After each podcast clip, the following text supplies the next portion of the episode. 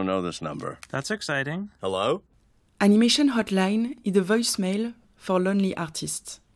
The cancellation of so many festivals this year has stopped happy spontaneous discussions. I wanted to hear and share news from those animation creators, giving them the opportunity to leave a message without any pressure.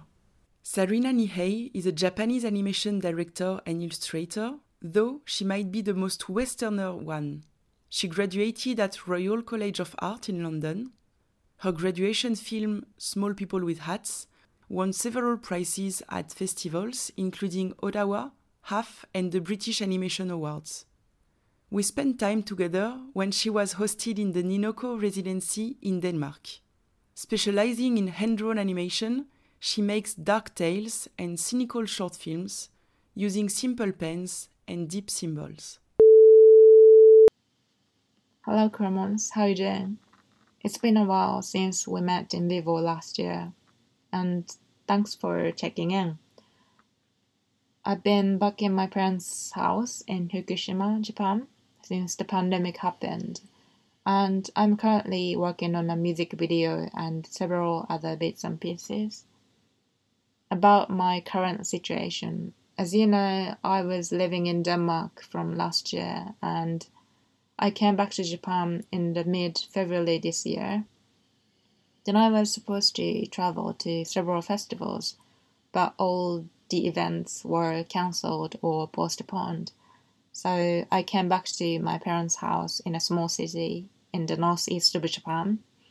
My dad moved out to a different prefecture this year for work, and my mom's trying to stay with him, so I'm currently alone in the middle of nowhere. And this area is not quite accessible, and you can't survive without a car. And I didn't have a driving license, so the first task for me back in this area was passing the driving test. And I did, so I'm allowed to drive, but I really hate driving. I mean, every time I drive, I'm pretty much preoccupied with the idea that I might hit somebody. You know, like, what if a small kid jumps into my car from the bush or something, and then the kid dies? and you get arrested and have to pay the compensation for good and everything. And it can happen. So that's basically why I'm thinking on the way back from the supermarket every day.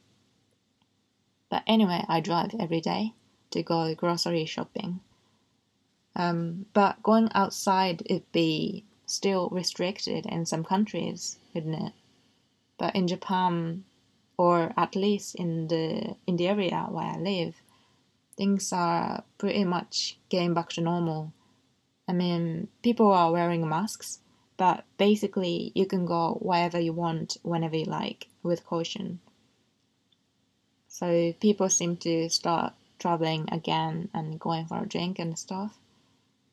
But I don't have any friends here, so I've been isolating myself for a while um, yeah, it's kind of a boring place to live.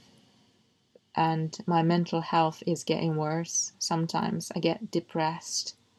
But every time it gets worse, watching horror films always helps me.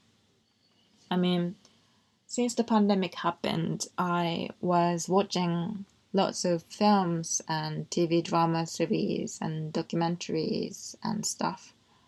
And I was quite enjoying myself. Um, but as I said, I get depressed on and off. Um, even though I talk to someone on the phone or on a video chat, uh, physical connection is more important.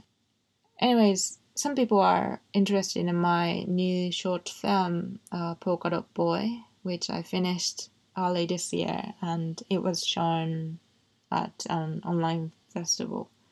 But online reactions are so ephemeral and I find it so hard to connect with people. But it sounds depressing, so I try not to think about it lately. Recently, I slipped down the stairs and hurt my back which was my fault. It was dramatic. And you don't realize how important being healthy is until you lose it. I'm trying to keep healthy and eat a healthy diet, and I'm, I'm fine now. So I hope you don't drink too much and you keep healthy and yeah, hopefully see you again in the future when everything is fine. See you soon. Bye.